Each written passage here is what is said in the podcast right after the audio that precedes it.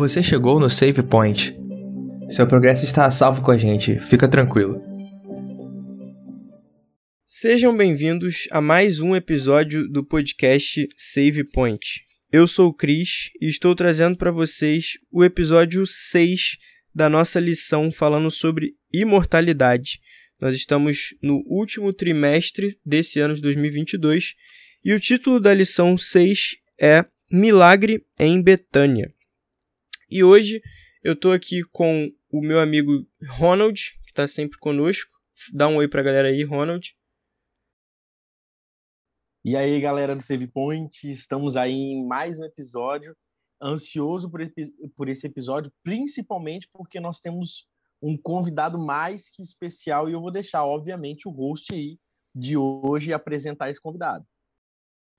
Beleza, é isso aí. Nós temos hoje um convidado internacional, galera, que fala diretamente da Califórnia e é o meu amigo o Peter. Dá um oi pra galera aí, Peter. Fala o que você faz, de onde você é. Oi, pessoal, muito obrigado por estar me recebendo aqui. Para mim é um, um, prazer poder participar desse projeto, desse podcast aqui. Eu sou pastor na Califórnia, em Palm Springs, e mas eu sou nascido e criado no Rio de Janeiro. Então, de internacional é só meu trabalho mesmo. Eu ainda falo português sem sotaque nenhum, só com sotaque carioca. Obrigado aí, gente, por estar me recebendo aqui. Isso aí, obrigado você pela presença, Peter. E eu queria também pedir aqui agora e estar tá convidando o Espírito de Deus para que ele esteja aqui no nosso meio e que ele fique à vontade para estar guiando essa conversa. Bom, primeiramente falando sobre a tirinha né, dessa semana, nós temos uma tirinha bem direta ao ponto, não tem nenhuma nenhuma reflexão muito forte assim por trás como as outras que a gente já tinha visto. É basicamente narrando o episódio que acontece lá em João 11, que se trata da ressurreição de Lázaro. Então eu vou vou contar para vocês que não tem a lição para vocês entenderem mais ou menos o que está acontecendo. Tem três quadrinhos. Tem no primeiro quadrinho tem um homem empurrando uma pedra e está dizendo em cima assim. Ele diz: "Tirem a pedra". E aí tem uma mulher com a mão assim no rosto, dizendo: Senhor, ele já cheira mal, pois já faz quatro dias. E aí do lado nós temos Jesus, né? Dá para saber por causa da fala dele, que vai pro terceiro quadrinho, dizendo o seguinte: Não lhe falei que, se você cresce, veria a glória de Deus? E aí no terceiro quadrinho, que tem essa fala, está saindo o Lázaro aqui nesse caso, todo envolto em faixas. E aí, não sei se vocês têm algum comentário a fazer sobre essa história da tirinha, porque basicamente é a história que tá lá em João 11 que a gente vai falar. Então, vocês têm alguma coisa aí para comentar sobre ou a gente vai direto já ao ponto? É, acho que a tirinha é bem direta, né? E envolve muito Jesus falando sobre a fé. Então, é, o, o que você vê tá ligado aos seus olhos da fé, né? Então ele fala assim: olha, vou mostrar para vocês algumas coisas, mas às vezes o mesmo milagre pode ser recebido de maneiras diferentes. Algumas pessoas podem crer, outras pessoas podem não crer no mesmo milagre feito. É, o Cris, na verdade, eu, eu queria aproveitar a oportunidade para comentar o seguinte: se você não está com a sua lição em mãos enquanto você ouve a gente, você pode encontrar essa tirinha tanto no site da Contexto Bíblico, lá em www.contextobiblico.com.br, ou então também lá no Instagram da Contexto Bíblico. Então você vai lá no Instagram e também a tirinha vai estar lá. Então, se você, enquanto você ouve a gente, você consegue navegar aí na internet ou entrar nas redes sociais e acompanhar a descrição da tirinha aí junto com a gente. E aí eu queria dizer o seguinte, que essa, essa história de Lázaro, é uma das histórias mais intrigantes que eu, assim, uma das histórias mais intrigantes, na minha opinião, principalmente porque as primeiras vezes que eu li essa história, não sei, eu tive a impressão de que Jesus, de certa forma, foi meio pretensioso, não sei se talvez é, foi meio arrogante. A gente vai discutir isso né, com o desenvolver da lição, mas dependendo de alguma tradução que você leia, parece que Jesus não está ligando muito porque está acontecendo, às vezes em algum diálogo ou outro, né? Ele, ele trata algumas pessoas com uma certa rispidez, não sei, mas a gente vai conversar um pouquinho mais detalhado, né, em relação a esse acontecimento e outros acontecimentos que tem a ver com o tema da semana sobre o milagre em Betânia. É isso aí. E a gente já vai entrar nesse tópico, Ronald, agora. Porque o que, que acontece ali em João capítulo 11, né? Só para resumir, porque não dá para a gente ler o capítulo inteiro. É, basicamente, Lázaro, né, que era irmão de Maria e Marta, que eram todos ali os três amigos de Jesus, e eles moravam em Betânia. E daí Jesus ele não estava ali naquele local, ele estava em uma outra cidade, e daí mandaram é, as, as irmãs de Lázaro mandaram mensageiros para Jesus para poder dizer: olha, o Lázaro tá doente, aquele seu amigo, Lázaro ele tá doente, assim, é uma doença muito forte que ele tá muito mal. E daí, assim, Jesus falou: não, tudo bem, eu vou lá para poder visitar ele. Só que nisso, Jesus ele demora bastante para ir. E os discípulos também ficam com um pouco de medo, porque se ele fosse para aquele local, ele já estava meio que assim, jurado de morte. Então, se ele fosse, os discípulos tinham muito medo de que Jesus fosse morto.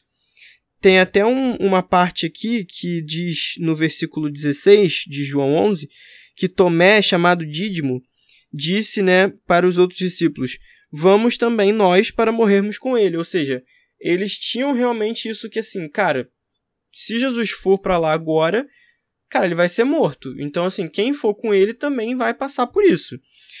E daí Jesus demora bastante para poder chegar lá. E quando Jesus chega, ele chega lá no quarto dia já depois que Lázaro já havia falecido. Então, ou seja, Jesus demorou um tempinho para conseguir chegar lá, porque além de ter passado o tempo da mensagem ter chegado até Jesus de que Lázaro estava doente, também passou-se o tempo que Lázaro morreu, foi sepultado e passaram os três dias da morte dele, os quatro dias da morte dele. E aí, quando Jesus chega lá, alguns ficam falando isso, né? Quando Jesus manda tirar a pedra e tal, eles falam: olha, ele já está morto há quatro dias e tudo mais. E tem até uma parte que Jesus fala que Lázaro adormeceu e que ele vai despertar ele. E aí os discípulos até não entendem muito bem né, o que está acontecendo, que eles falam assim, ah, então se ele está dormindo, não está tudo bem, ele tá, tá salvo, tá ok. E aí Jesus é, é mais enfático, fala assim, não, olha, Lázaro morreu, não está dormindo, Lázaro morreu. Então assim, Jesus ele já sabia que Lázaro havia falecido, né? Ele não chega lá e se dá conta de que, poxa, caramba, eu achei que Lázaro estava doente, mas ele agora já morreu. Não. Jesus, quando antes de chegar lá, ele já sabe que Lázaro faleceu. E daí, alguns dos discípulos e própria Marta e Maria falam isso, né? De assim, olha, Jesus não, não tem muito o que fazer porque ele já está morto há quatro dias, e assim, não tem mais o que fazer, sabe? E daí Jesus fala, né, o, o acho que para mim é um dos versos mais fortes assim desse capítulo, que é do 25 e 26, que diz assim: Disse-lhe Jesus: Eu sou a ressurreição e a vida. Quem crê em mim, ainda que morra, viverá. E todo que vive e crê em mim não morrerá eternamente. Crês nisso? E daí é que começa, né, toda a questão do, do milagre. E aí eu queria perguntar para vocês por que, que Jesus parece né, que realmente ele, ele faz pouco caso né, de Lázaro. Por mais que Lázaro fosse um amigo muito querido de Jesus, Jesus parece que demora em ir lá. Então, assim, imagino até que Lázaro, doente, tenha ansiado para que Jesus chegasse logo para poder curar ele, mas Jesus demora, sabe? Por que, que ele só chega lá para ressuscitar Lázaro no quarto dia? É, é interessante, Cris, que quando ele recebe o aviso, tem um apelo emocional né, para o sentimento de Jesus. Fala assim: é, Lázaro, a quem tu amas, está doente. Né? Então não é qualquer pessoa como os outros que se aproximavam de Jesus para receber algum tipo de cura, algum tipo de milagre. na hora que a informação vem da doença, da enfermidade de Lázaro, vem com esse, com esse peso de que Jesus não, você já curou tantas pessoas, mas dessa vez é alguém que você ama, é alguém próximo. E basicamente está dizendo: se você curou todos os outros e a gente tem testemunhado isso, a gente tem certeza que é uma pessoa que você ama, você vai, vai curar e vai tudo mais. É, o texto de João ele, ele tem algumas características. Por exemplo, João ele chama os milagres de sinais. Se você for ler o livro de João, você vai ver que toda vez que ele se refere a um milagre, ele fala de sinais. Nos outros livros, como Mateus, Marcos e Lucas, você vai ver Jesus fazendo vários milagres, milagres por atacados. Mas no livro de João só tem sete, sete sinais que foi escolhidos a dedos para um propósito que isso aí é um outro estudo. Se você ler o, os últimos versos do capítulo 20, vai mostrar que esses sinais é para que você continue crendo em Jesus Cristo. Mas esses sinais são sinais que são performados, são milagres feitos pela palavra de Jesus. Nos outros livros você precisa do toque. Nesse livro, no livro de João, os milagres, eles acontecem através da palavra. João está basicamente, basicamente dizendo que a palavra de Jesus tem tanto poder quanto o toque de Jesus. Então, se você não é daquela época que andou com Jesus, que teve a oportunidade de tocar em Jesus, você vive numa época hoje que você ainda pode ouvir ele falar e tem poder. Então, eu acho que Jesus ele estava planejando. Não acho que é um desdenho. Não acho que Jesus ele se alegre com as coisas ruins que aconteçam na nossa vida, mas ele tem um propósito maior. E isso é exemplificado muito na história de Jó que Jó sofre para um propósito maior. Então, é, não, não, não acredito que seja um desdenho assim, ah, vou deixar ele lá, ele está enfermo, eu sei que ele vai morrer e depois eu, eu sei que eu vou ressuscitar. Mas eu acho que ele, ele fala isso, né? Isso aqui é para a glória de Deus. Então é uma coisa muito maior e eu acho que a gente vai chegar no ponto, eu vou deixar para mais tarde, o verso que todo mundo já decorou para os concursos bíblicos, né? Que é Jesus chorou. Então vou deixar para comentar o resto disso aí quando a gente falar desse verso aí que tanta, tantas pessoas memorizou e já usou naqueles concursos de, de memória. Mas eu acho que é, o, o resumo é que ele tinha um propósito maior para mostrar a glória de Deus ali.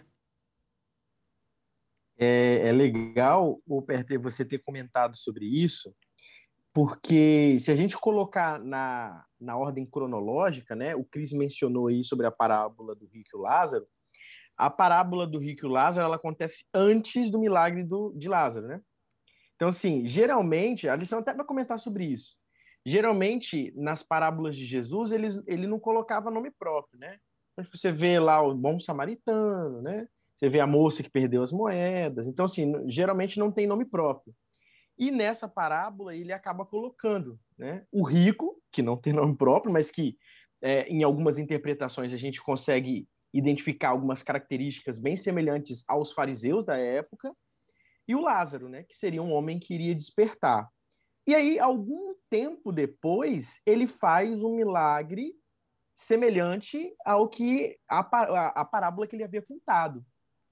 Né? Então, assim, muito essa parábola, eh, perdão, esse milagre de despertar o Lázaro, muito tem a ver com aquilo, com aquela primeira lição que ele tentou, né, dar ali para os fariseus.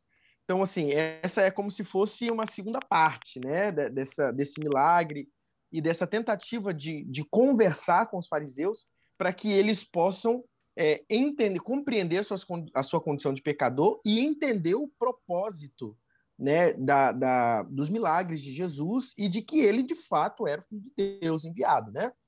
E é interessante a gente perceber também, se a gente for fazer uma outra comparação, se a gente for pegar uma outra história, tem uma outra história que Jesus ele está na cidade de Pedro, não me lembro agora qual é o nome da cidade, e é, chega um homem para ele, que ele era um dos homens importantes ali da cidade, que é, cuidava ali da, da região e tal, era um líder religioso ali da época, que era o Jairo. Né? E ele vem com um, uma emergência tão parecida quanto a emergência de Lázaro, que é a filha dele, que estava muito doente, né? E que estava prestes a morrer. E aí ele chega para Jesus e fala: Ó, oh, Jesus, é, minha filha está muito doente, preciso que você vá lá ver ela, enfim tal. E aí Jesus está indo, né? Só que assim, é, a Bíblia relata que havia uma multidão em volta de Jesus. Então imagina você, não sei se vocês já vocês estão ouvindo a gente e o Peter e o Cris aqui, tá no meio de uma multidão, é difícil você se, se, se deslocar. Né? Então essa passagem, mesmo que seja relativamente perto do lugar onde ele estava para a casa de Jairo, era muito difícil.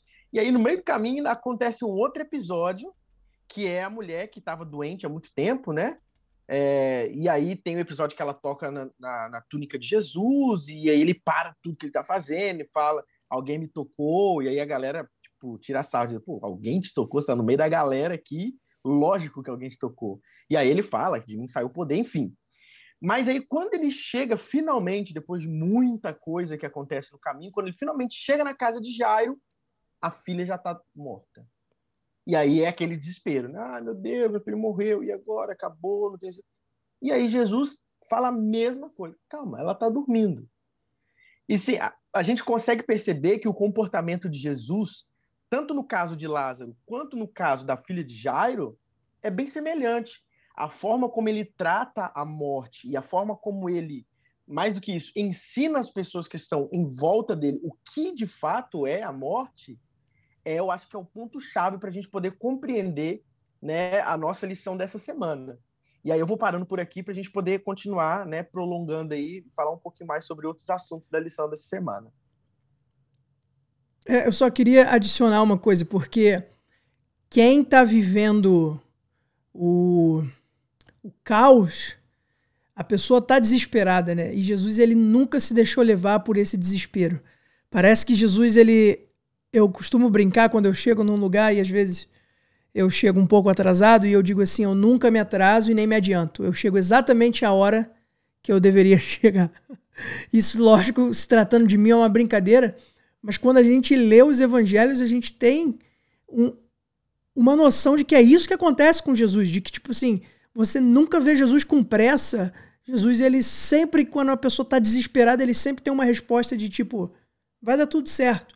E adicionando mais uma história que eu acho que ainda é mais fantástica e mais intrigante ainda, é quando você volta no capítulo 4 de João, que tem a história do centurião, que ele fala para Jesus: Olha, eu sou chefe aqui dos soldados e quando eu dou uma ordem, eu nem preciso estar tá lá, as coisas acontecem.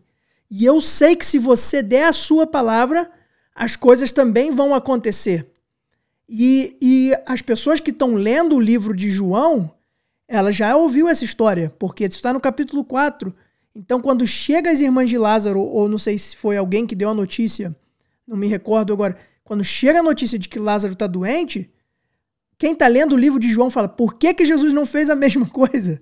Por que, que Jesus só não deu a palavra e falou assim: ó, oh, ele está curado?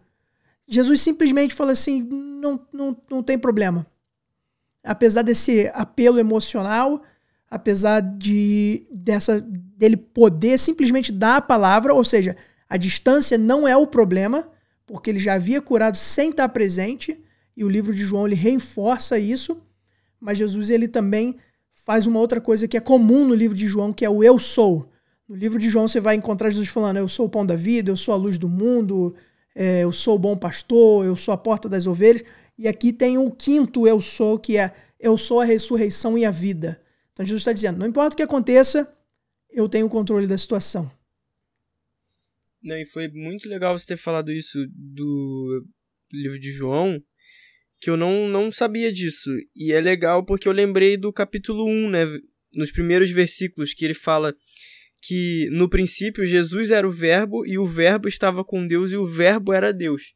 Então é como se fosse isso mesmo da palavra, né? Que, tipo, pela palavra mesmo ele tem poder. Então é bem legal isso, que dessa de Jesus ter realizado os milagres através da palavra. E essa história do centurião realmente ela é, é uma demonstração de fé além até além das pessoas ali que dos judeus e tudo mais, né? Que assim, que cara, ele que ninguém ia imaginar que fosse dizer algo assim, né? Dizer que, olha, eu, eu sei que só de falar vai ele pode curar. Isso é bem, bem legal. Mas a gente avançando então um pouquinho sobre isso que vocês falaram, é, que Jesus. Eu gostei dessa que você, disso que você falou, Peter, de que você nunca se atrasa e nem chega adiantado. Vou começar a usar essas também, essa é uma boa. mas isso aí, já que você mencionou, eu nem ia trazer esse ponto, mas já que você mencionou, o versículo 35, né? Eu usava muito aqui no culto em casa.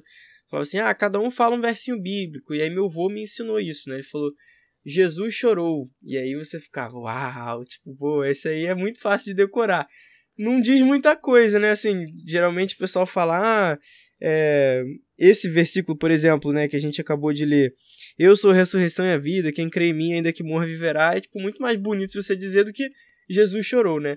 Mas, já que você comentou sobre ele, se Jesus, ele sabia, né, que Lázaro estava dormindo e sabia que ia ressuscitá-lo, por que que então ele chora naquele momento, né?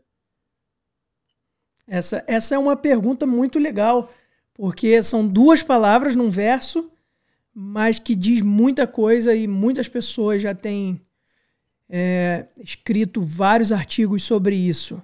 Só para curiosidade dos nossos ouvintes, que se eles participarem alguma vez aí de algum concurso, esse não é o menor verso da Bíblia. O menor verso da Bíblia é Edice Jó. Mas você não vale usar esse também no, no culto de pôr do sol quando tiver que falar.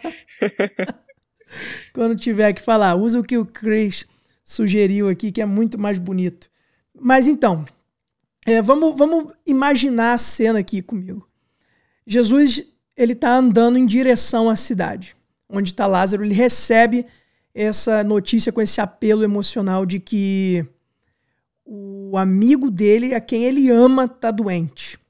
E aí você vai ver alguns versos depois de que ele chegou e o amigo que estava doente já tem quatro dias que está enterrado. Ou seja, ele levou pelo menos uns cinco dias para chegar.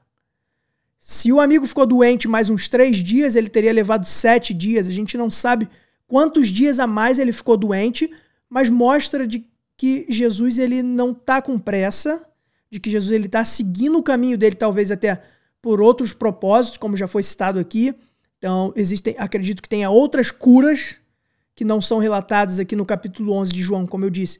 Tem um propósito, os milagres escolhidos, os sinais escolhidos em João, mas, por exemplo, Jesus deve ter curado alguém no meio do caminho aqui.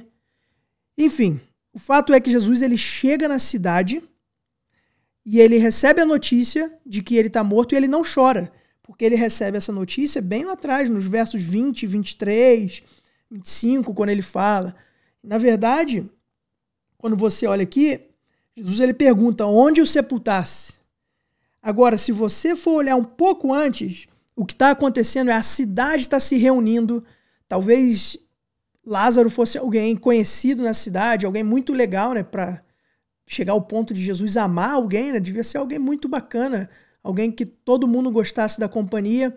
E as pessoas estão vindo consolar é, as irmãs dele, ou seja, tem muita gente ali, tem muita gente ali. Quando Jesus ele olha para o sepultamento, não é a notícia de que Lázaro morreu que faz ele chorar. Mas aí agora eu vou usar o que Ellen White explica para gente.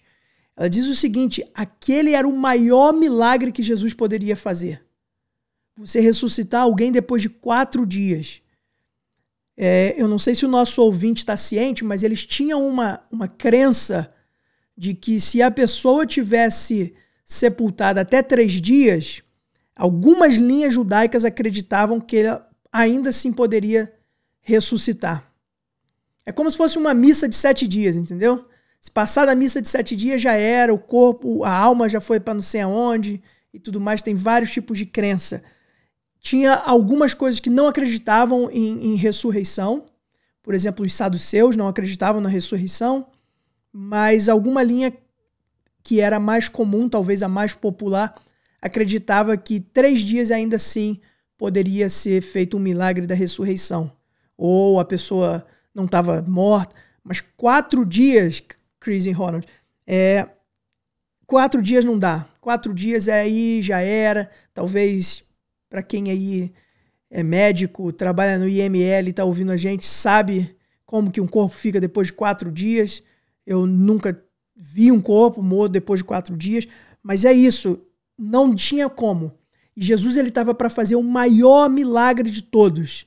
E aí então ele sabia que ainda assim ele não seria aceito. Você recorreu ao, ao, ao capítulo 1, né? O capítulo 1 diz que ele veio para que, os que eram seus e os seus não o receberam. Uma outra tradução poderia dizer assim: ele veio para sua própria casa e a sua casa não o recebeu. Então, Jesus ele chora. Eu ficava olhando, né? por que Jesus chora por uma pessoa só e por outras não? Mas na verdade, o que ele está chorando ali pela nação, porque ele vai fazer o maior milagre de todos e ainda assim as pessoas não vão acreditar que ele é o Messias e vão rejeitar e vão se perder. Então, o choro de Jesus é muito mais profundo do que somente pela vida de alguém que morreu, que ele sabe que vai ressuscitar em alguns minutos depois. Mas ele está chorando porque ele sabe que as pessoas não vão aceitar a missão que ele veio fazer aqui, que é salvar o homem do pecado e da escuridão. Então, as pessoas ali, ao, muitas testemunhas iriam presenciar o milagre, mas ainda assim, lembra que, que você comentou que ele estava indo para algum lugar que as pessoas queriam matar ele? Então as pessoas estavam, além de visitando a família, ainda estavam observando o que ele estava fazendo e ainda assim não mudaram de ideia. Ainda assim a gente sabe o final da história. Prenderam Jesus, mas ele não, não mudaram de ideia e é por isso que ele chora, porque o, o maior sinal que ele poderia fazer foi feito. Isso é, isso é muito legal, o Peter, porque é, assim, em, em qual sentido? Da gente entender que existia todo um plano de Jesus. É, porque no próprio começo do capítulo, na, na minha Bíblia aqui, na linguagem de hoje, né, é, fala muito sobre isso, sobre que o tempo inteiro Jesus tinha um plano. Olha só, no, no primeiro verso diz assim, ó, um homem chamado Lázaro estava doente. Ele era do povoado de Betânia, onde Maria e sua irmã Marta moravam. E aí, lá no verso 3, já começa dizendo assim: As duas irmãs mandaram dizer a Jesus: Senhor, o seu querido amigo Lázaro está doente. E aí, no verso 4, quando Jesus recebeu a notícia, disse: O resultado final dessa doença não será a morte de Lázaro. Isso está acontecendo para que Deus revele o seu poder glorioso e assim, por causa dessa doença, a natureza divina do Filho de Deus será revelada. Isso é muito interessante porque muitas vezes a gente passa despercebido por essas informações. A gente pensa assim, não, tá beleza. Aí na hora que a gente lê, a gente fala, ok, né? Jesus está cumprindo o plano da salvação, beleza, está seguindo o roteiro bonitinho. E aí quando chega lá no final, ele vai então reviver Lázaro e etc. E no final do, assim, quase no, no, nos últimos versos, né, do verso 45 em diante do capítulo 11, a gente já tem um plano para matar Jesus. Então, assim, esperar que Lázaro morresse, passar quatro dias caminhando, voltando até que Lázaro chegasse lá, ele fazer um milagre que, como o Peter comentou aqui, era algo impensável pelos judeus, algo que jamais poderia acontecer, prova ainda mais que ele de fato é o filho de Deus. E aí, quando ele começa a ser, né? Começa o plano para perseguir Jesus e matar Jesus, a gente tem o final desse, disso tudo. O final desse plano que começou lá no, lá no primeiro capítulo. Que é justamente a ideia de que Jesus é de fato filho de Deus.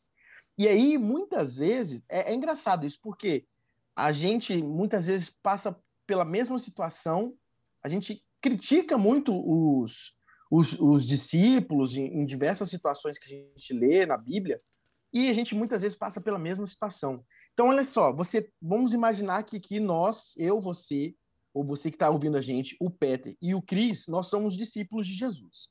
Estamos ali, né, vendo toda aquela situação acontecer, vimos Lázaro ressuscitar, vimos a filha de Jairo ressuscitar, vimos Jesus andar sobre as águas, acalmar tempestades, tal, tudo mais. E aí, quando chega na hora que Jesus vai ser crucificado e morto, a gente esquece que ele é filho de Deus. A gente esquece o quanto ele é maravilhoso, né? E a quantidade de milagres que ele fez. E aí Pedro nega ele, e aí outros discípulos duvidam da sua ressurreição, enfim. Mas é, é importante a gente perceber que Deus na figura de Jesus Cristo, ele tem o controle sobre a vida e a morte.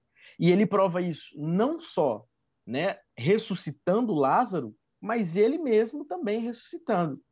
Então, assim, é, é como se fosse um teaser aí do que viria a acontecer após o sacrifício de Jesus na cruz. E é interessante porque, assim, os discípulos, eles já haviam testemunhado, né, as outras ressurreições e eles parece que eles também não não conseguem acreditar, né? Tipo, a própria Marta e Maria, né, elas chegam a dizer que é, não, eu sei que ele vai ressuscitar no, na ressurreição lá dos últimos dias, mas é como se ela acreditasse que, tá, eu sei que Jesus é o Messias, eu acredito nisso, mas ressuscitar alguém depois de quatro dias já é demais, assim, até para Jesus, sabe? Então, tipo, a gente fica meio que com essa impressão, né, quando tá lendo, e aí faz sentido quando isso que o Peter falou de da por que Jesus chorou, né? E também a lição chega, chega a comentar sobre isso, de que depois desse momento parece que realmente Jesus ele parece que ele precisa se esconder mais. Porque depois desse milagre, o maior milagre, é como se, cara, agora qualquer vacilo que ele der, vão prender e vão matar ele.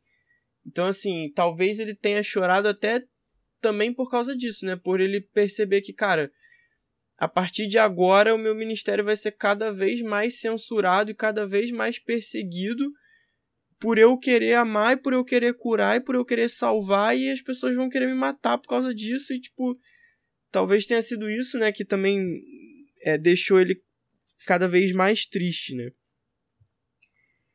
e é como o Ronald é, diga diga é, não, é legal que eu tô lendo os outros versos aqui. O verso 36, né, que é depois de Jesus chorou, diz assim: Então disseram os judeus: Vede quanto o amava.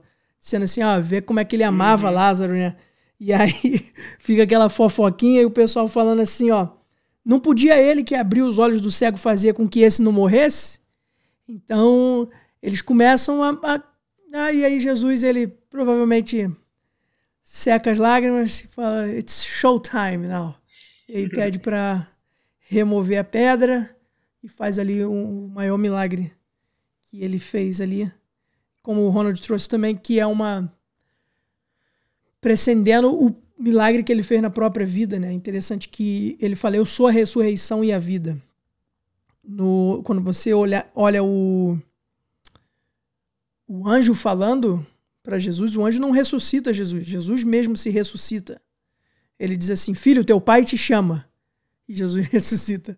Tipo, não tem nenhuma ordem para que ele seja ressuscitado ou alguma coisa acontece. Tipo assim, ele é o autor da vida, é ele que dá a vida, entendeu? Então, é, eu tenho uma, uma pergunta muito legal, tipo, é como que isso aconteceu? Como é que a vida morre, entendeu? Naqueles três dias que Jesus estava sepultado, a trindade era somente dois, Jesus realmente estava morto. Como é que a, a vida em si pode morrer? Então, ou morreu só a, a natureza humana de Jesus. Então, são questões assim que a gente só vai saber perguntando para ele. Mas é interessante que o anjo fala: Filho, teu pai te chama e Jesus ressuscita. E ele disse aqui, né? Eu sou a ressurreição e a vida. Então, ele, ele tem a vida em si mesmo. Não é que ele dá a vida, é, é que ele é a vida. É, é, é um negócio assim que a gente não consegue entender em incompleto, né? Completamente. E, e é legal também isso que você comentou, porque mostra que, assim, o que eles falam é. Não podia ele ter impedido que ele morresse, então, assim, cara. Porque, para mim, pelo menos, demonstra mais uma vez eles dizendo assim, pô, porque agora já era, né? Antes ele tivesse impedido que ele morresse, porque aí tudo bem, mas agora, agora já tá tarde, né? Então, assim, você vê como que eles ali até aquele momento ainda não acreditavam, né? Tem, o Ronald chegou a comentar, né, sobre essa questão da parábola do rico e do Lázaro, e para mim me chamou muita atenção, né, essa questão de de ter essa conexão, né? Porque é uma parábola que é difícil até da gente entender pela questão que fala, né? A gente já já estudou e já falou sobre isso, sobre essa questão do do Hades e tudo mais, né? E que aqui é, é claro que Jesus está usando de um elemento cultural para poder contar uma história, para poder fazer esse apelo, né? E é a única parábola em que ele coloca um nome. E daí ele usa realmente o nome de Lázaro. Eu não sabia isso, essa questão da, da cronologia, porque esse relato de, da ressurreição de Lázaro só tem em João. João capítulo 11, né? Só tem, só tem no evangelho de João, não tem nos outros evangelhos. E a parábola do rico e do Lázaro principalmente está ali em Lucas 16, versículos 19 a 31. Então, como não tem essa referência ali de quando que aconteceu para mim, eu não, não sabia se, se tinha acontecido antes ou depois. Mas é muito curioso, mesmo acontecendo antes ou mesmo acontecendo depois, como que Jesus ele usa né, esse, esse evento histórico para poder dizer que, olha, ainda que ressuscitasse, eles não acreditariam, que foi exatamente o que aconteceu, né? Quando Lázaro ressuscitou, eles, os fariseus ali se empenharam muito mais agora então em matar tanto a Jesus como também fazer tipo uma queima de arquivo, né? Matar também Lázaro, que era prova viva de que assim, cara, olha, se é aquilo, né? Por exemplo, da época, ah, como que você pode afirmar que que esse cara realmente é filho de Deus ou que ele, né, é sobrenatural, digamos assim? E aí você fala, ó, esse cara aqui todo mundo tá vendo, que ele tá vivo agora, Lázaro, e todo mundo sabia que ele tinha morrido, tava morto há quatro dias, agora ele tá vivo.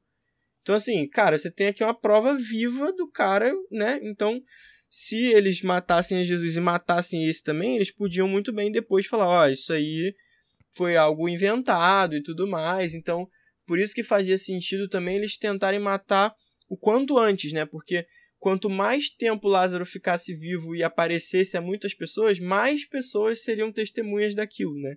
Então tem essa tem essa questão também. Vocês querem comentar um pouco sobre, sobre essa parábola ou não? É, eu queria colocar só uma pulguinha atrás da orelha, porque, como você falou, foi Lucas que escreveu. Lucas ele não era discípulo direto de Jesus. E se você ler ali o início, Lucas ele escreveu o livro dele através de pesquisas. Então, é, eu fico pensando, será que Lucas já não sabia da história de Lázaro e na hora que ele foi contar a história, ele já colocou aqui, ó, eu vou facilitar para quem está lendo e já vou colocar do que que Jesus estava falando aqui. E ao invés de Jesus ter falado o nome de Lázaro, não foi Lucas, ou talvez tenha sido Jesus também, então fica só essa pulga atrás da orelha que ele tenha falado.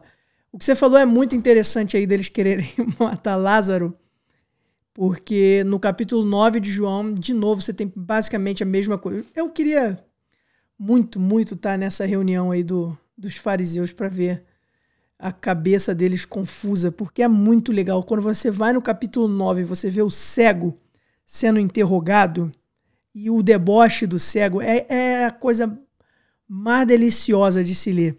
Porque eles falam assim, não, o que, que aconteceu? Ele fala, não sei. Aí fala assim, não, mas quem é essa pessoa? Ele fala, não sei. Mas o que, que aconteceu? Da onde que ele é? E o cego fala, eu não sei de nada, eu só sei que eu era cego e agora eu vejo. E eles estão ali confusos, é tentando. E ele fala assim, cara, não, não vale nem a pena matar esse doido aí. Porque já era, já é. Deixa ele para lá.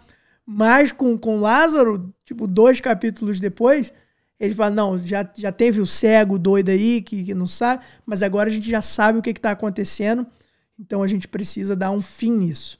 É interessante que logo depois, no, isso, essa tentativa aí, que eles querem matar, está no capítulo 12, né, um capítulo depois, e lá também conta que, mesmo que a liderança judaica não tenha aceitado, a maioria aceitou. Entendeu? Então, Jesus ele entra em Jerusalém e ele entra como ele é glorificado, né? Tem aquela entrada triunfal famosa que ele entra no, no jumentinho e tudo mais. Então é bem bem interessante, porque a gente às vezes a gente tem uma noção errada de que ah, as pessoas Israel não aceitou Jesus e tudo mais, mas Israel não aceitou como nação, não aceitou os líderes mas muitas pessoas aceitaram, inclusive a maioria aceitou a Jesus de Israel, e alguns dos líderes também, como Paulo, é, Gamaliel, você vai ver Nicodemos também aceitou mais tarde. Então, só para a gente ter essa visão assim, Jesus ele, ele foi muito mais popular do que a gente imagina dentro da própria casa, apesar da liderança não, não ter aceitado. É, só fazer um, um comentáriozinho rápido, bem rápido. É interessante também que se a gente observar né, esse plano de Jesus a longo prazo, é, a gente pode se questionar, tá, beleza, Lázaro ele, ele foi ressuscitado, tá, e depois, o que, que aconteceu? Né? A, a Bíblia não conta depois o que, que aconteceu com o, o Lázaro 2.0. A gente não fica sabendo, né?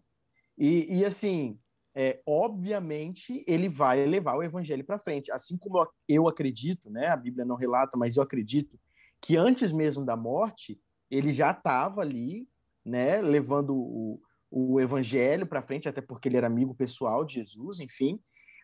E ele vai continuar levando, né? Pô, tava morto, tá? E o que, que aconteceu lá no mundo dos mortos? Não, não tinha mundo. Eu fico imaginando a quantidade de pessoas que ele teve que explicar, a quantidade de vezes que ele teve que explicar de que a morte ele tava dormindo, tal. Pô, gente, eu tava dormindo, tava passando mal, fechei o olho, abri o olho, tava todo enfaixado no meio da caverna. É, quantas e quantas vezes ele teve que contar essa história?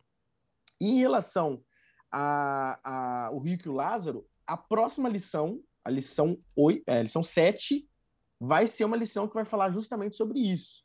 Então, na próxima lição, não percam, já fica ligado aí, na semana que vem, a gente vai ter uma lição que vai aprofundar um pouco mais nessa história né, que Jesus contou, e a gente vai trazer alguns elementos aí para a gente poder tentar desmembrar essa história e compreender como que ela pode conversar com o nosso tema aí da escola sabatina desse trimestre. Perfeito. E aí eu queria perguntar para vocês, assim, principalmente pro, pro Peter, né, que é, que é pastor e lida bastante com isso, dessa questão de, de ensinar as pessoas, porque a lição, ao longo desse trimestre, né, a gente já comentou sobre isso, de como, e eu acho que isso é um ponto importante da gente sempre ter em mente, porque é a parte prática do negócio. Não adianta a gente entender isso tudo aqui e aprender se a gente não souber levar isso para as outras pessoas da maneira certa. E aí a minha pergunta vai no seguinte sentido: de que forma que a gente pode ensinar essas coisas respeitando as pessoas e sem ser colonizador no seguinte sentido de, olha, tudo que você sabe a respeito de tal assunto está errado e eu vou te trazer agora a verdade absoluta e tal e que isso seria meio que é, é um pouco agressivo, né, para as outras pessoas. Então, por mais que a gente realmente acredite no que nós acreditamos e tal, a forma como a gente leva isso faz toda a diferença também. A gente não pode chegar também com o pé na porta e tal, senão a pessoa também não vai receber a mensagem e a gente acaba por perder uma pessoa. Então, Peter, se você tiver algum, algum relato aí ou uma forma como você encara isso. É, eu falei que no livro de João, ele Jesus ele fala eu sou sete vezes e uma das vezes ele fala eu sou a verdade, né? Texto famoso, eu sou o caminho, a verdade e a vida. Então ele fala eu sou a verdade. Então eu acho que a nossa missão como cristão é levar a verdade e essa verdade a Jesus.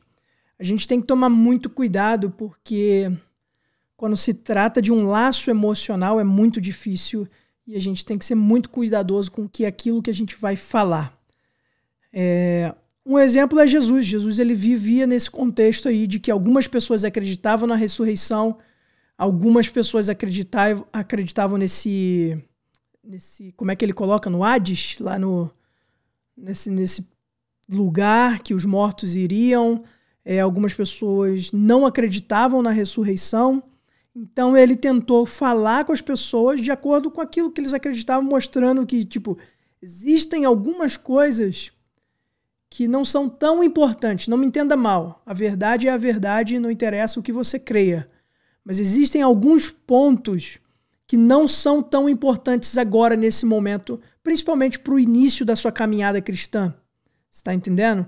Então, se eu perguntar para você se é o feijão, feijão é um bom alimento, faz bem para a saúde, é importante, fala, ah, é. Mas você não vai dar feijão para uma criança de cinco meses, entendeu? Falou, ah, esse aqui é um ótimo alimento, é rico em ferro, você vai precisar disso aqui para você crescer, porque ainda não é o momento, apesar de ser um, um alimento importante. Então eu acho que a primeira coisa, a gente tem que ter é, o amor e o carinho para falar com as pessoas e apresentar o, o, evangelho. O evangelho é Jesus, entendeu? É que ele morreu na cruz por nós e que ele ressuscitou e disse assim, ó, quem crê vai ser salvo. Se Jesus ele quisesse condenar a gente, o Cris e o pessoal que está ouvindo, Jesus não precisava fazer nada. Se Deus quisesse condenar a gente, Deus não precisava fazer nada. No, no capítulo 3 diz que, que Deus ele deseja tanto que a gente tenha vida eterna. O desejo de Deus é que a gente tenha a vida eterna do lado dele, que ele fez alguma coisa, ele enviou o filho para salvar. No capítulo 3, 17, que vem depois de 3,16, que diz que Deus enviou o seu filho para que todo aquele que nele crê não pereça, mas tenha vida eterna. Então Deus ele enviou o filho para salvar, não para condenar. Porque a gente já estava condenado, ele não precisava fazer nada. Então eu acho que essa é a mensagem. Então quando a gente for falar com as pessoas, imagina alguém que ouviu é, um espírito, alguma coisa da vó ou da mãe que morreu há cinco anos e ouviu uma mensagem boa, uma mensagem de paz, uma mensagem de, não sei, mas para jogar na loteria e ganhou. Como que você vai falar para essa pessoa que, é, que não foi a mãe dela que, que falou, entendeu? Então a gente tem que ter muito cuidado e eu, de verdade, como pastor, eu nem falaria. Eu simplesmente apresentaria Jesus. É, eu acho que o Espírito Santo ele é poderoso o suficiente para revelar algumas outras verdades. Às vezes a gente acha que a gente tem que pregar tudo a gente tem que convencer a pessoa de tudo, tudo, tudo. Mas lembra que ninguém foi convencer Paulo. Foi o próprio Jesus, o próprio Espírito Santo que deu o jeito dele. Falou: esse aqui eu vou convencer disso aqui, porque esse aqui homem nenhum vai conseguir. Então existem algumas coisas que a gente só pode orar para não ofender as pessoas. Eu acho que o amor vem acima de tudo. Você, a gente vive num, num, num mundo de tanta intolerância, num mundo de tanta opinião forte, de que a gente quer convencer os outros das nossas ideias e tudo mais, eu gastaria a minha força e a minha energia mostrando que Jesus é o Filho de Deus, que foi o que ele fez aqui. Ele deu o exemplo lá na parábola que a gente vai estudar semana que vem. Ele deu o exemplo aqui para algumas pessoas que não acreditavam em ressurreição. E ele simplesmente não entrou em debate de ah, isso está certo, isso está errado. O que ele quis, ele quis o seguinte: eu quero mostrar a glória de Deus, de que eu sou o Filho de Deus enviado para salvar o mundo. E quando ele percebeu que algumas pessoas não aceitariam isso, ele chorou. Então eu acho que a nossa energia tem que estar concentrada.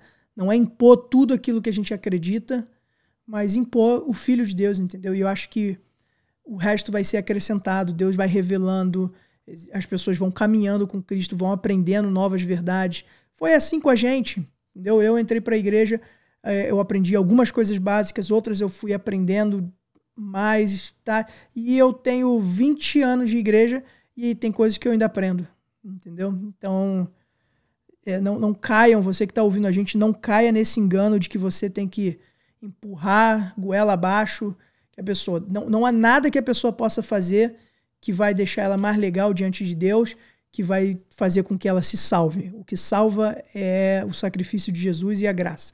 Se a pessoa crê nisso, a Bíblia diz que ela está salva. O resto é uma vida vivida pelo Espírito e o Espírito vai te revelar o caminho que você tem que seguir. E para a gente chegar já perto do final, eu queria perguntar assim para vocês, e aí pode ser algo pessoal mesmo, de que forma crer nessas coisas, né, e crer na ressurreição muda a forma como nós vemos a vida e a morte. Porque como a gente, como o Peter né, estava comentando agora sobre isso, é, a gente acreditar nessas coisas muda como a gente encara né, a, a nossa vida no, no dia a dia, quando a gente perde algum ente querido, né? Principalmente a lição comentou né, sobre essa questão da pandemia e tal, é, onde muitas pessoas perderam familiares e amigos. Então, nesses momentos, a gente acreditar nessa na ressurreição nos traz um conforto.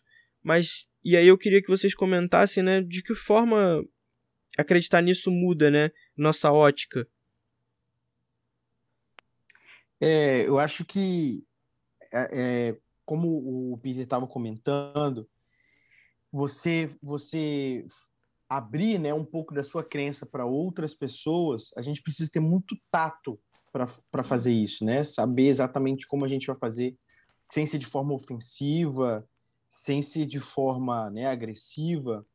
É, quando em relação assim ao que a gente ao que a gente vê eu já passei por diversas experiências e acredito que não só o, Pe o Peter como o Cris e você que está ouvindo a gente né que já passou por alguma situação em que a gente perdeu algum parente próximo ou algum conhecido e já foi né em algum em alguma cerimônia de, de velório de enterro enfim aquele sentimento é um sentimento é um sentimento triste, um sentimento ruim.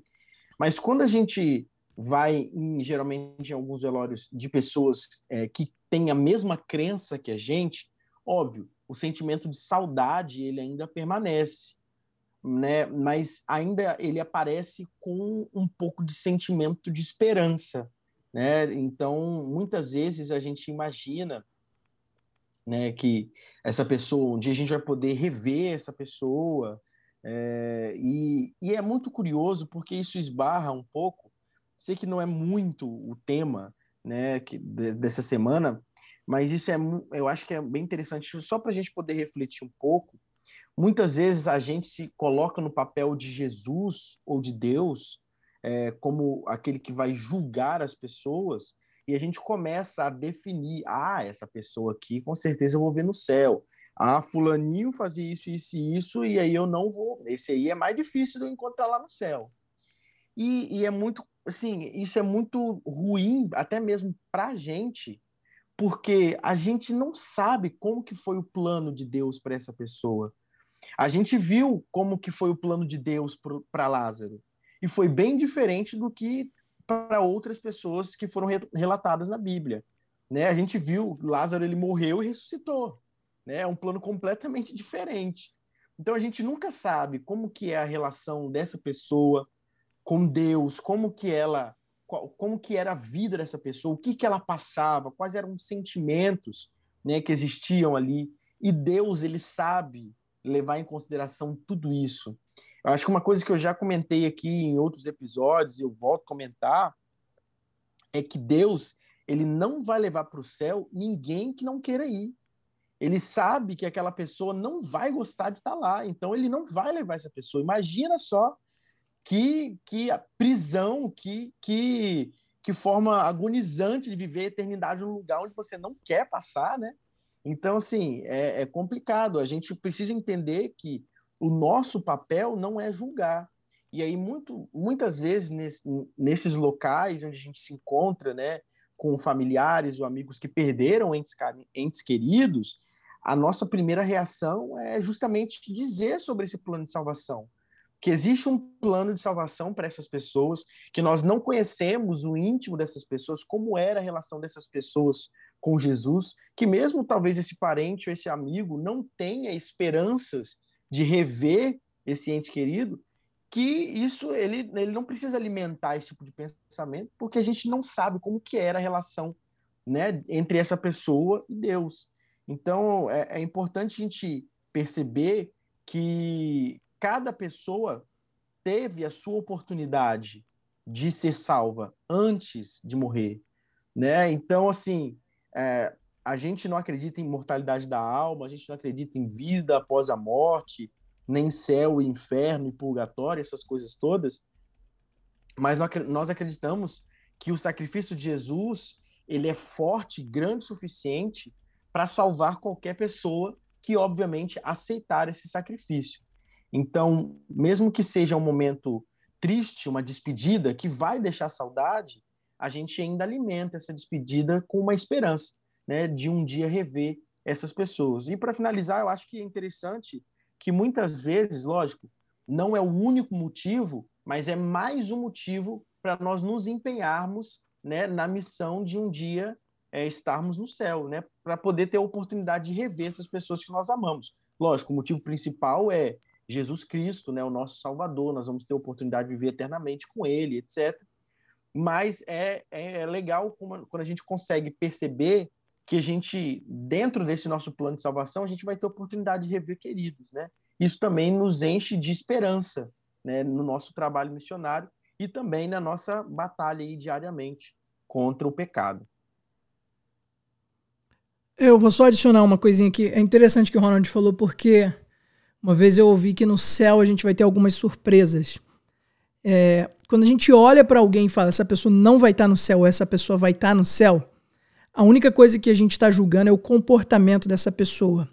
E isso é salvação pelas obras. Isso não é bíblico. Bíblico é salvação pela graça e somente. Então a gente não consegue ver quem aceitou Jesus do fundo do seu coração, não. Um monte de gente. O jovem rico, ele fazia tudo certo. Salvação pelas obras, ele estaria salvo. Nicodemos, ele chega para Jesus e ele fala: Olha, eu sou mestre da lei, faço isso tudo. Paulo diz: Olha, eu sou benjamita fariseu, faço tudo, mas aquilo que eu considerava como ganho, para mim é perda quando eu encontrei Cristo Jesus. Porque ele entende que aquilo ali é o resultado da vida e não o propósito. E aí a surpresa quando você chegar no céu é que você vai ver pessoas que você tinha certeza que não estariam lá. Fala assim: não, esse cara eu tenho certeza que não era para ele estar tá aqui. E o que, que ele está fazendo aqui? A segunda surpresa vai ser quando você procurar gente. A, segunda surpresa é quando você procurar gente que você tinha certeza que estaria e você não achar essas pessoas lá. Falando, não, mas cadê o fulano? O fulano ia até pro culto de quarta-feira, pro culto de domingo, culto de vigília, culto de... cadê o fulano que não tá aqui? E a terceira surpresa é você tá lá vendo isso tudo, entendeu? Então, essa vai ser a maior surpresa. É interessante o que o Ronald falou, porque ele falou dessa parte de, de o que, que a ressurreição influencia no jeito que a gente vive hoje. E eu dividi o meu pensamento aqui em do, dois grupos. O primeiro grupo, o Ronald abordou bem, que é para quem está vivo. Isso me dá uma esperança de reencontrar as pessoas, entendeu? Mas o segundo grupo é para quem morreu, para quem já está morto, porque isso faz uma diferença. Eu estou preparando um sermão, eu ainda não tenho o título, mas o título poderia ser O Amor de Deus no Inferno, porque ele, esse meu sermão eu quero falar o que, que é um inferno, por que, que Deus ele vai, vai destruir as pessoas? Por que, que vai ter um inferno no dia do juízo? Por que, que as pessoas vão ser queimadas? Tudo mais. Se você olha isso de longe, se você imagina a ideia de inferno do jeito que o mundo acredita, isso é um Deus cruel, é um Deus vingativo, de que, tipo, nunca amou essas pessoas e agora ele está se vingando porque as pessoas se rebelaram. Mas se você olhar o que a Bíblia ensina sobre o dia do juízo, você vai ver que essas pessoas elas vão estar tá tão amarguradas de não poderem entrar no reino por causa da decisão que elas tomaram, que elas vão pedir para morrer. Elas vão dizer assim: Eu quero que as rochas caiam sobre a minha cabeça. Então, o inferno, o fogo que vai cair do céu, é o último ato de misericórdia de Deus na vida dessas pessoas, para que elas não vivam sofrendo pelo resto da vida amargurada. Então, eu penso que isso também é um descanso para quem fica, porque eu penso hoje como pastor. Eu fiz um funeral esses dias de alguém que era da igreja e é muito fácil. Porque você fala, olha, a gente vive na esperança de um dia nos reencontrarmos, porque essa pessoa aceitou Jesus como o salvador pessoal dela. E aí eu fiquei pensando, como a gente pode fazer um funeral de alguém que não aceitou a Jesus? E eu falei, talvez uma das formas é você mostrar de que essa pessoa não vai sofrer eternamente de que o Deus que a gente serve não é um Deus que vai fazer essa pessoa pagar por tudo que ela fez pelo resto da eternidade.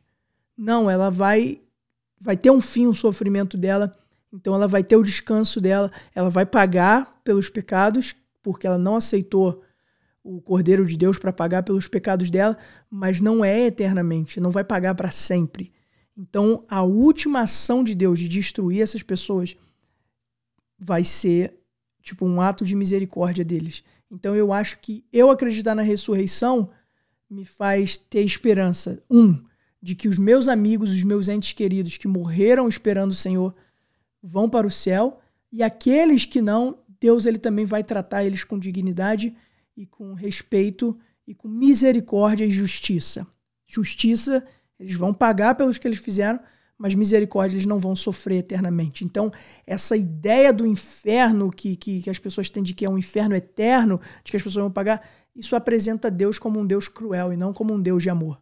A, a mensagem do, do inferno, de destruição, é uma mensagem de misericórdia, de que essas pessoas não vão ficar sofrendo para sempre. Então, eu acho que isso muda o jeito de como a gente vê. Por exemplo, eu falei da gente respeitar as opiniões e que eu acho que isso nem é um ponto tão importante das pessoas que ouviram, os pais e tudo mais.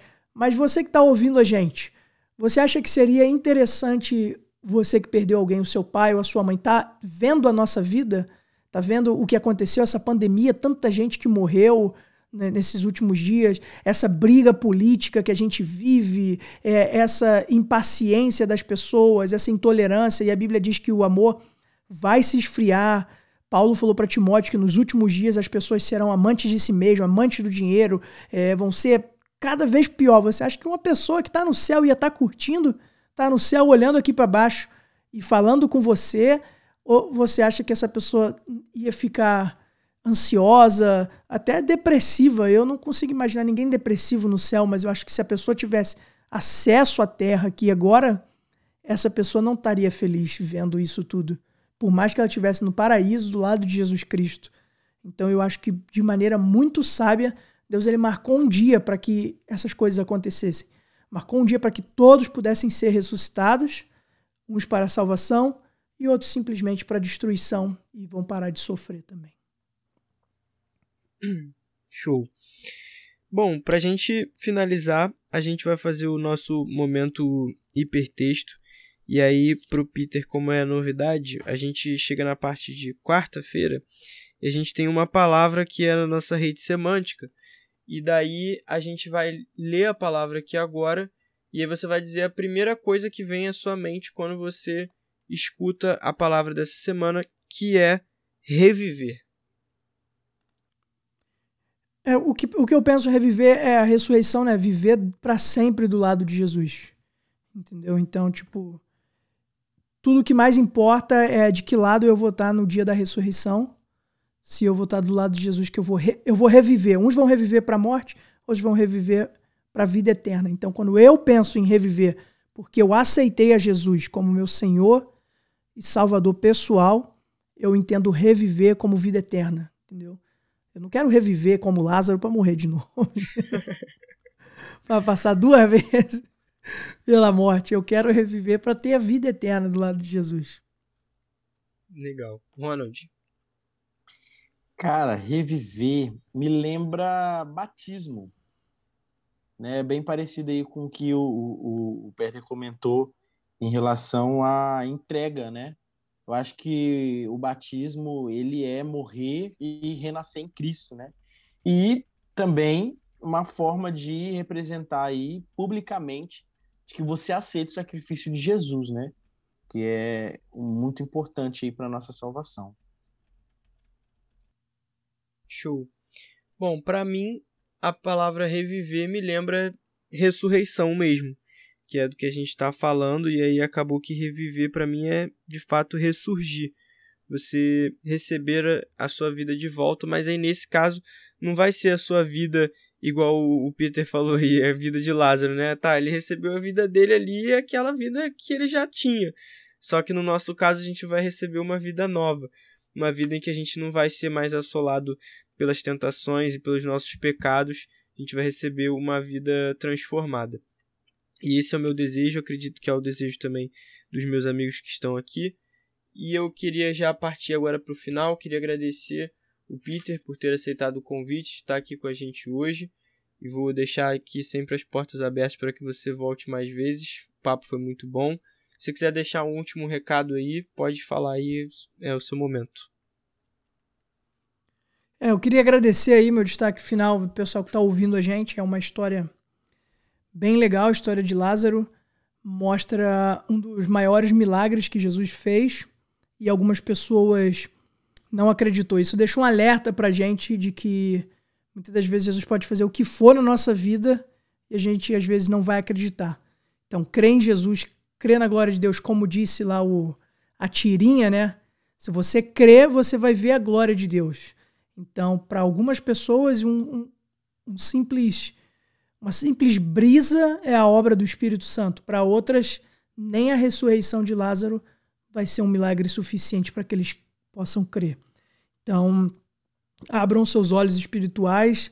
A gente vive num mundo de muita informação, muita informação falsa e muita coisa. Se apega na Bíblia, o tempo está chegando da ressurreição e a gente vai estar tá junto do lado certo, do lado que vai viver para sempre, vai reviver para viver a vida eterna. Então, essa é a minha mensagem final aí. Abram os olhos espirituais e creiam nas coisas maravilhosas que Deus está fazendo na sua vida. Maravilha. Bom, então, para você que já nos acompanha, já nos ouve, só lembrar que você pode nos seguir lá na rede social, no Instagram, podcastsavepoint, que lá a gente consegue ter uma interação com vocês. Se vocês quiserem mandar mensagem no direct, pode mandar pra gente. Se você quiser mandar um e-mail também, nosso e-mail é pod.savepoint.gmail.com. Se você nos ouve pelo site da Contexto Bíblico, segue a gente nas redes sociais para a gente poder conhecer você. E se você conheceu a gente por outro lugar também, segue a gente lá e manda mensagem pra gente dizendo: Ó, oh, pô, conheci vocês por tal lugar, só pra gente poder saber. Então é isso, galera. A gente agradece a participação de vocês. Nos vemos na próxima semana e até mais.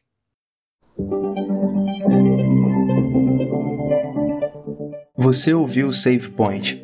Obrigado pela companhia e nos vemos na próxima fase. Até lá!